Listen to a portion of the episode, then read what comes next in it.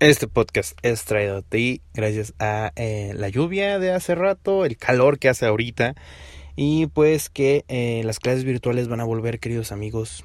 Pues nada más, cuídense un chingo. Los digo con el episodio número 10 y pues nada.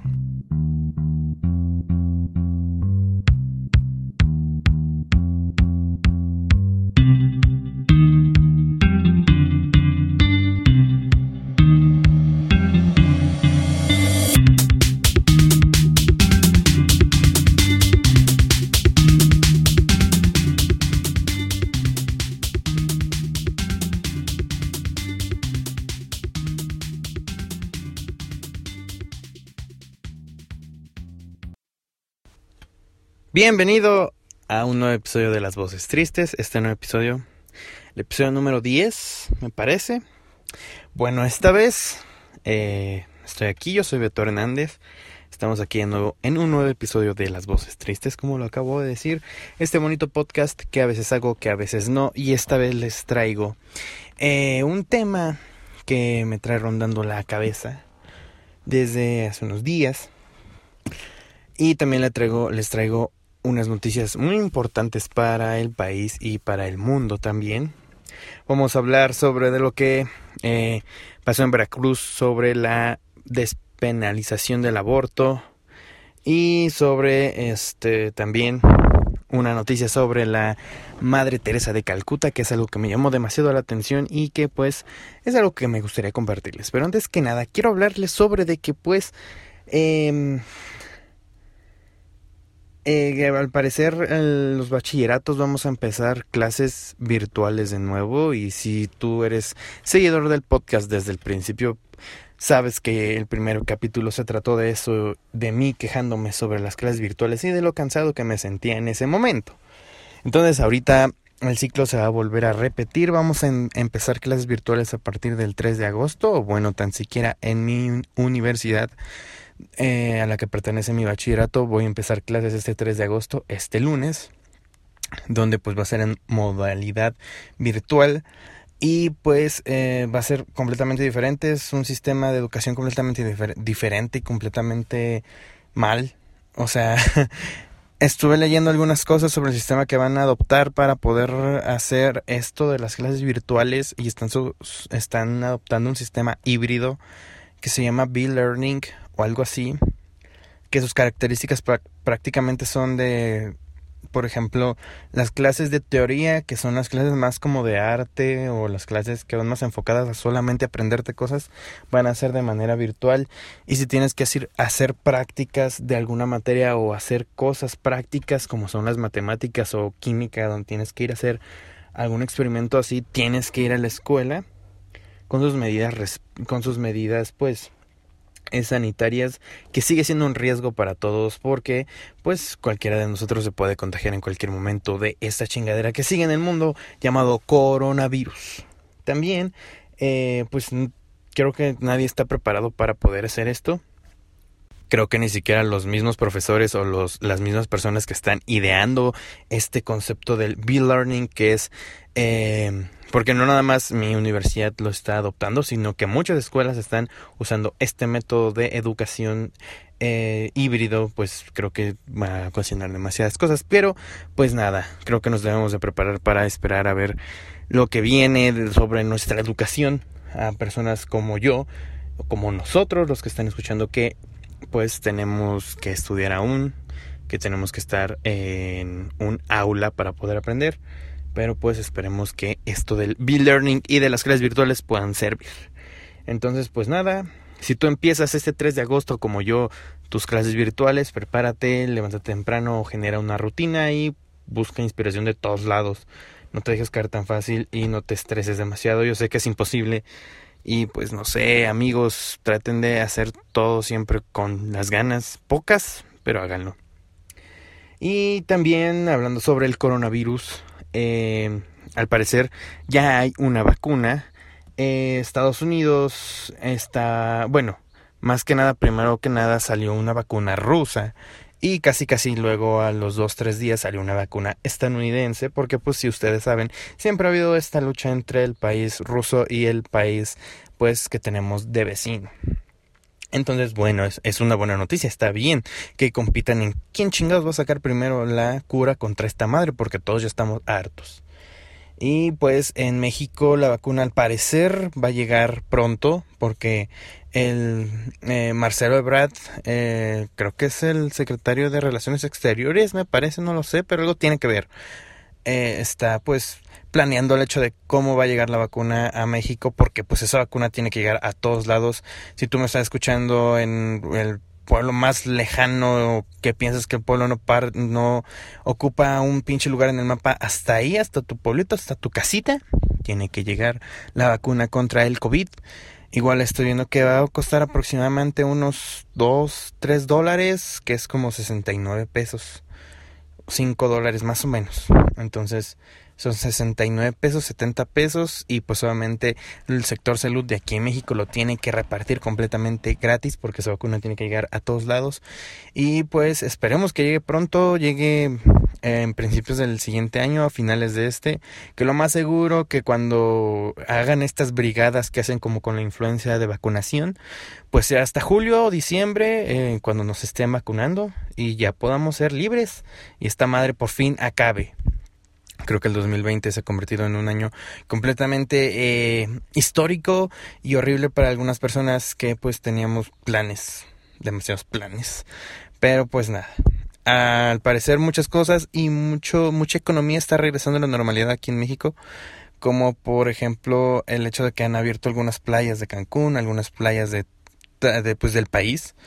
Y pues en esas playas mucha gente, bueno no mucha porque igual está prohibido llevar mucha, va a ser mucha gente, pues personas están asistiendo y reactivando poco a poco el turismo en nuestro país. Y pues también les cuento que la semana pasada cumplí años, cumplí 17 años y me puse a pensar mucho en el hecho de cómo cada vez que cumples años das un paso más a, convertirte en alguien más maduro o, es un paso más a, a, a ser alguien diferente, ¿no? Y como dice una canción que me gusta mucho, cada año doy un paso más al ataúd pero si te pones a pensar, el día de tu cumpleaños es en el día en que más te debes de cuidar porque es en el día en que más probabilidades tienes de morir. O sea, es más probable que mueras ese día que ningún otro.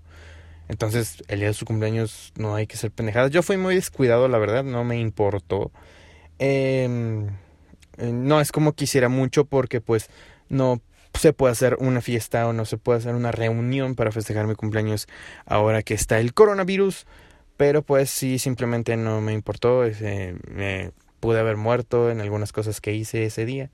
Entonces, pues tengan cuidado. Acuérdense que el día de su cumpleaños siempre va a ser el día donde más probabilidad tienen de morirse. Pues como se dieron cuenta, no traigo un tema completamente centrado. Estuve pensando mucho en el hecho de que cada, cada vez que pasa el tiempo, cada vez que, que cada uno de nosotros cumple años, pues creo que nos podemos volver más maduros o ver qué hemos hecho. Es como como si el año realmente empezara el día que tú cumples años, o sea, es tu día.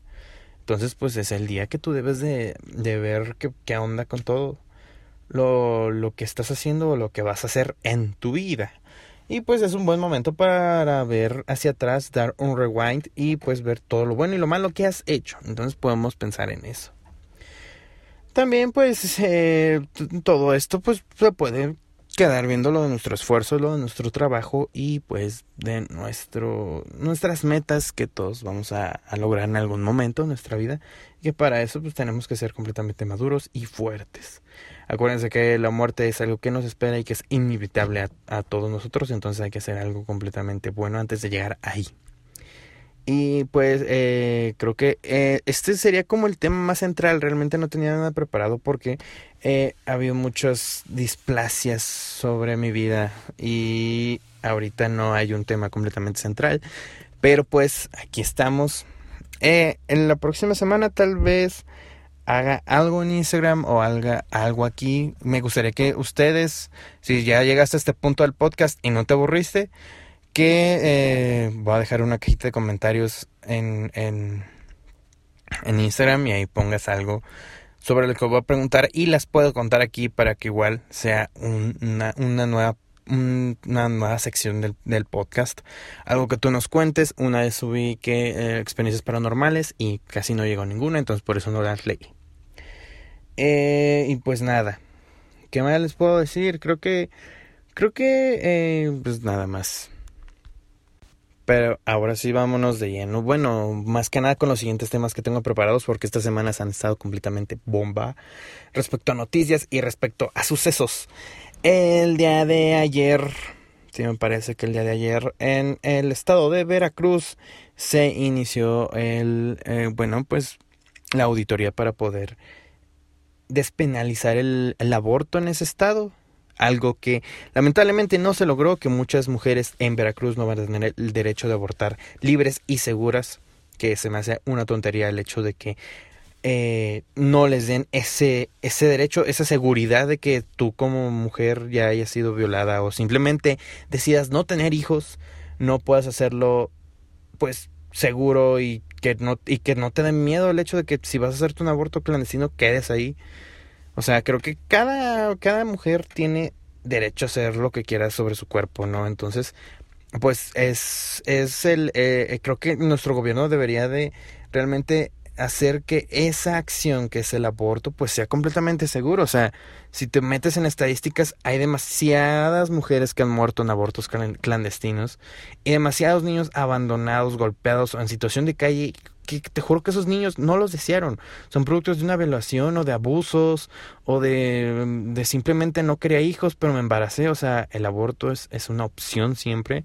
Y pues obviamente en Twitter explotó esto de la gente que es pro vida que es algo demasiado hipócrita porque hay gente que se escuda mucho en lo que es la religión, gente que se escuda demasiado en lo que viene siendo la dogma que nos vienen poniendo desde pequeños, de que el aborto es malo y que una vida es una vida y que no sé qué, pero pues no, está bien, o sea, imagínate que a ti, pro vida, que me estás escuchando, si eres mujer o conoces a alguna mujer y la llegan a abusar sexualmente o tiene un hijo y, quiere abortar porque no quiere hacerse responsable, no quiere truncar su vida y, lo llevas a una clínica para abortar, o sea, y, muere porque el aborto no es eh, seguro en tu estado. E, y, y, o sea, simplemente mueres, pierdes dos vidas, amigo, porque el aborto no es seguro y todo porque te andas haciendo marchas pendejas de salvemos a las dos vidas, güey condenemos a las dos vidas, más bien sería, ¿no? O sea, creo que cuando vas pasando en los semáforos o en la calle ves a niños en situaciones de pobreza extrema, güey, que no traen zapatos, andan descalzos y pidiendo dinero. Y hay gente que, que le vale verga. Y estos mismos pro vida, güey, esas mismas pinches personas, son las personas que los voltean a ver culero cuando los ven en los, en los los voltean a ver culero cuando van ahí en, el semáforo y, les vale verga, no les dan nada. Y son los mismos que andan mamando en Twitter de salvemos a las dos vidas. O sea, chinguen a su verga, la verdad. Y con todo respeto y perdón por la grosería, pero... pero es que es eso, o sea, son, son personas muy hipócritas. Y creo que creo que el aborto debería estar completamente este, despenalizado, que sea algo legal y que sea algo pues que cualquier mujer, sea por la razón que sea, pueda ser segura y tranquila y que no tenga miedo que pues, se va a morir en ese pedo. Entonces, pues nada, esto fuera del aborto. En pinche Veracruz no se pudo. Aquí en mi estado, en Hidalgo, porque soy de Hidalgo, para la gente que no sabía, tampoco se pudo. También eh, los, los, no sé, no, no, no leí bien quién toma la decisión. Creo que las senadoras, me parece, los senadores y tomaron la decisión de no este despenalizarlo y pues aquí en Hidalgo lamentablemente los abortos siguen siendo algo no legal y algo no seguro al igual que en Veracruz el día de ayer. Entonces no no pro vida. No se no ganó la vida güey. Perdió la pinche vida porque realmente si si tú tienes un hijo y realmente no lo quieres güey por X o Y razón y si tú una opción es abortar güey hazlo a la verga o sea pero hazlo bien, hazlo seguro, segura. Y pues ni un pedo, o sea, ese, ese es el problema. El hecho de que la gente no quiere pinches avanzar de ciclo, no quiere salir de este pinche momento tercer, tercermundista que todos tenemos del... ¿Por qué, güey? O sea, hay países que tienen el aborto legalizado desde hace 20, 40 años. Hay, hay, hay pinches países donde la historia LGTBT se cuenta en las escuelas, donde se les, da, se les da educación sexual a los niños desde primaria, güey. Desde primaria. A mí la primera pinche plática que me dijeron sobre el sexo, güey, fue terminando la primaria, empezando la secundaria. Yo no sabía antes nada de sexo, güey. Y hay muchos niños en México que desde antes desde la primaria a los 8 o 9 años ya, ya se embarazan, güey. Morras, morritas, güey, niñas que se embarazan, güey. ¿Y qué pasa? Pues no hay, no hay aborto en su estado, güey. Pues tienen que tener el bebé. ¿Y qué pasa con ese niño, güey? Crece en situación de calle y pobreza porque pues, lamentablemente son gente que no tiene los recursos necesarios para para poder solventar los gastos que conlleva tener un hijo. Entonces, pues yo creo que aborto libre y seguro para todos es un derecho y para todas. Bueno, más que nada para todos, no, no sé por qué dije para todos. Eh, si los hombres no abortamos. Y les juro que si los hombres abortáramos, el aborto sería legal en todos lados. Porque es la pinche preferencia medieval que tienen los gobiernos con los hombres. O sea, creo que todos deberíamos de opinar y ser iguales. Porque al fin y al cabo todos somos humanos, tengas o seas como seas o tengas la preferencia que tienes. Todos somos pinches iguales. Entonces, pues eso, eso es a lo que voy. Perdón por saltar todo mi enojo aquí, toda mi opinión, pero es algo que sí, sí, sí tiene mucho que ver con el que seamos tercer, tercermundistas. Creo que hay países que son de primer mundo que tienen todo eso esclarecido desde la niñez. Y aquí porque el hecho de que la religión nos manda, nos rige, la religión católica, pues no se puede seguir acá. Y pues nada. ¿Qué más les puedo contar, queridos amigos? Vengo ahora sí con, con ganas de contar cosas sobre eh, los derechos humanos. ¿Cómo no? los derechos que a todos nos tocan. No sé si se acuerdan cuando les conté sobre todo este rollo de eh, Jeffrey Epstein, que lo suicidaron porque pues obviamente sabía muchas cosas, entonces decidieron matarlo, supuestamente. Y pues hace poco arrestaron a su esposa que no estaba muerta, pero pues obviamente la... ¿Quién sabe qué va a pasar con ella, no? O sea, creo que se lo imaginan. Ustedes saben que pues eh, estas personas usaban a niños eh, pues para abusar sexualmente de ellos con personas muy poderosas, etcétera, etcétera, y tenían una isla con niños donde abusaban sexualmente de ellos y tenían delitos sexuales pues, pues mm, feos, o sea, una cosa culera, una cosa de vete a la verga, pinche gente enferma. Entonces, pues detuvieron a esta señora y esta señora dijo pues que no era la primera vez que hacían esto y que no sé qué, y empezó a decir muchas cosas conectadas con demás personas. Y pues, ah, no sé, hace poco salió eh, bueno, va, de hecho varios libros y varias cosas han dicho que siempre eh, hay una persona en la historia que pues la religión católica la hizo santa. Hace poco la beatificó y después la hizo santa. A la, a la eh, Santa Madre Calcuta, sí, como no, esa señora que pues ahorita seguramente la gente religiosa va a decir, wow, la Madre Calcuta, una señora demasiado importante, apoyó a los pobres, los, los amó, hizo todo para que estuvieran bien. Todo lo contrario, queridos amigos, eh, todo lo contrario. Esta señora pues era la típica white mexican, que pues obviamente no era mexicana, pero sí era como las, el, el, cliché de la morra blanca que va y ve a los pobres, pero no los ayuda, solamente es como de, miren, toda esta, toda esta gente pobre la vine a ver. Voy a sacar una foto y la voy a postear en Instagram. Pero ya con eso estoy apoyando al país un chingo. Eso, morra white mexican. Eso era la, la madre Calcuta. O sea, ella abrió varios centros en todo el mundo, en Roma, en Estados Unidos y en varias partes del mundo, donde eh, metía monjas a atender a gente enferma, pero gente realmente enferma, gente con cáncer, gente con enfermedades terminales feas. Pues eh, estas personas entraban ahí pues pensando que les iban a ayudar, que no los, tal vez no los iban a curar, pero pues que iban a pasar el último momento de su vida completamente bien, cuidados por monjas y pues atendidos.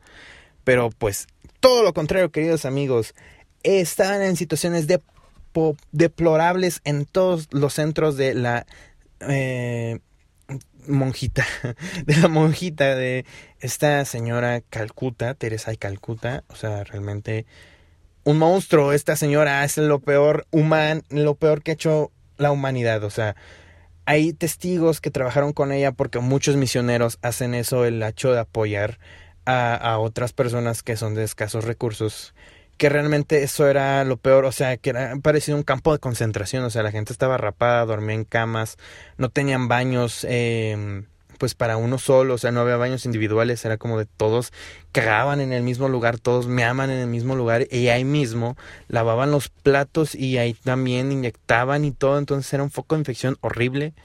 Y pues la gente que tenía cáncer, tenía VIH o tenía alguna otra enfermedad relacionada pues con pues terminal, incurable, terminaba sus días en el peor momento de todos, junto a monjas que eran lideradas por eh, la Madre Teresa de Calcuta, que fue uno de los peores seres humanos del mundo. O sea, ¿quién se le ocurre este hacer que, que esta gente muera en, cuartos separados de, de, su familia en las situaciones peores? Y, y por ejemplo, hay muchos, mucha gente que estaba de testigo sobre que trabajaron con ellos o con ella más que nada en sus centros estos que llamaban la casa de la muerte, o sea, realmente todos los centros, la mayoría se llama The House of Death, o sea, la casa de la, de la muerte, o sea, es que era eso, simplemente era, gente moribunda que llegaba y moría ahí. Y pues eh, esta información la saqué de leer algunos artículos y también de un podcast que les recomiendo mucho, seguramente lo escuchan, que se llama Leyendas Legendarias, donde justamente esta mañana lo estaba escuchando y me saqué de pedo, me puse a investigar todavía más, y realmente son cosas deplorables lo que hacía esta señora, que realmente tenía toda la gente, pues prácticamente, si tenías una enfermedad y ni siquiera, o sea, tal vez te puedes salvar, entrabas a ese centro y terminabas muerto, querido amigo. Y pues sí, o sea, y lo peor de todo es que la, la, señora era demasiado hipócrita, o sea, ella apoyaba a los pobres y amaba que los pobres sufrieran porque ella decía que si tú sufres como sufrió Jesús en, en la cruz crucificado, pues eh, te ganabas el reino de los cielos. Si tú, sufrías dolores y sufrías todo, eh, te ganabas el reino de los cielos. Entonces en muchas ocasiones, eh, pues la gente enferma le pedía ayuda, le pedía pinches eh, analgésicos, güey, no les daban nada, les daban pinches aspirinas, güey, porque creían que se murieran, los, los trataban inhumanamente, güey. Esta morra, pues como muchas empresas les daban donativos, o mucha gente grande, ya sea narcos, o ya sea gente de poder, no sé por qué dije narcos, o sea, pues sí, o sea, capos grandes de la mafia en los países donde estaban sus casas donaban a, a, la Madre Teresa de Calcuta todo ese dinero. ¿Saben dónde quedó, amigos? Adivinen, Sí, exactamente ahí, en el Banco del Vaticano. La Madre Teresa de Calcuta tiene la cuenta bancaria en el Banco del Vaticano más grande del mundo, más grande de la historia de esa madre. Tiene más de, o sea, billones, billones de eh, dólares ahí, solamente donativos, y la, y la morra dejaba morir a, mil de, a miles de miles de personas en sus centros, no les daba ni siquiera eh, para inyecciones, y si los inyectaba, los inyectaban con agujas ya usadas, y ustedes saben que pues las agujas, si las vas a volver a usar, que es algo no recomendable, pues las debes esterilizar, y esta morra ni siquiera daba eso, y las monjas decían que eso no importaba, porque pues al fin y al cabo esa gente iba a morir, ¿no? Iba a recibir el cielo también atentó contra la fe de muchas personas. O sea, si, si morías y este, si tú, tú morías y, y, las monjas te preguntaban si querías ser bautizado, pero tú al morir, pues obviamente no sé, eres de otra religión, eres budista o es hindú, las, las monjas te, te, te bautizaban católicamente y te quitaban toda tu fe de toda tu vida, güey, en el momento de tu muerte, que eso está muy culero, ahí sí es cruzar una pinche línea delgada de, de lo más pinche culero del, mundo, güey. Eso no se hace a la verga. Y esta señora apoyaba, eh, pues sí, apoyaba el hecho de no abortar. Ella decía, y es algo que se me quedó muy grabado hoy en la mañana que escuché el podcast de Leyendas Legendarias. Muy buen podcast, deberían escucharlo. Mm, mejor que este, claro que sí. que ella, ella realmente ah, decía, bueno, eh, el aborto cuando no me acuerdo en qué país iba a hacerse legal y al final no, ella dijo que las madres de, o sea, los, los bueno, los, las descendencias de los violadores o las descendencias de los abusadores debían de ser cuidadas, porque si a una madre no le importaba sus, sus propios hijos, ¿qué le iba a importar los demás hombres? Que ya no que, o sea, que las mujeres que abortaban no les importaba la vida de nada. Entonces que por eso deben de ser cuidados. Y yo dije, o sea, yo lo escuché y dije, tu puta madre, todos los pro vida dicen lo mismo, güey. O sea, pinches eh, madres y pinches, eh, literal, pinches madres. hipócritas, güey. O sea, es gente demasiado hipócrita. Realmente decir que a una madre no le importa la vida de nadie porque quiere abortar, güey. Pues no mames, es una mentada de madre, güey, a la pinche humanidad. Y también hay misioneros que dicen que ellos entraron por amor a la humanidad y fue por lo mismo que se salieron, porque esos lugares a donde los mandaban a, a cuidar enfermos eran lo peor de lo peor creo que en pinche seguro o en pinche IMSS de aquí en México están mejor cuidados que en una casa de la Madre Teresa de Calcuta. Entonces esta madre, literal, esta madre tiene millones de millones de dólares en una cuenta de banco. La señora ya murió y ahora es santa. Y pues realmente esto está de la chingada. ¿Cómo la religión?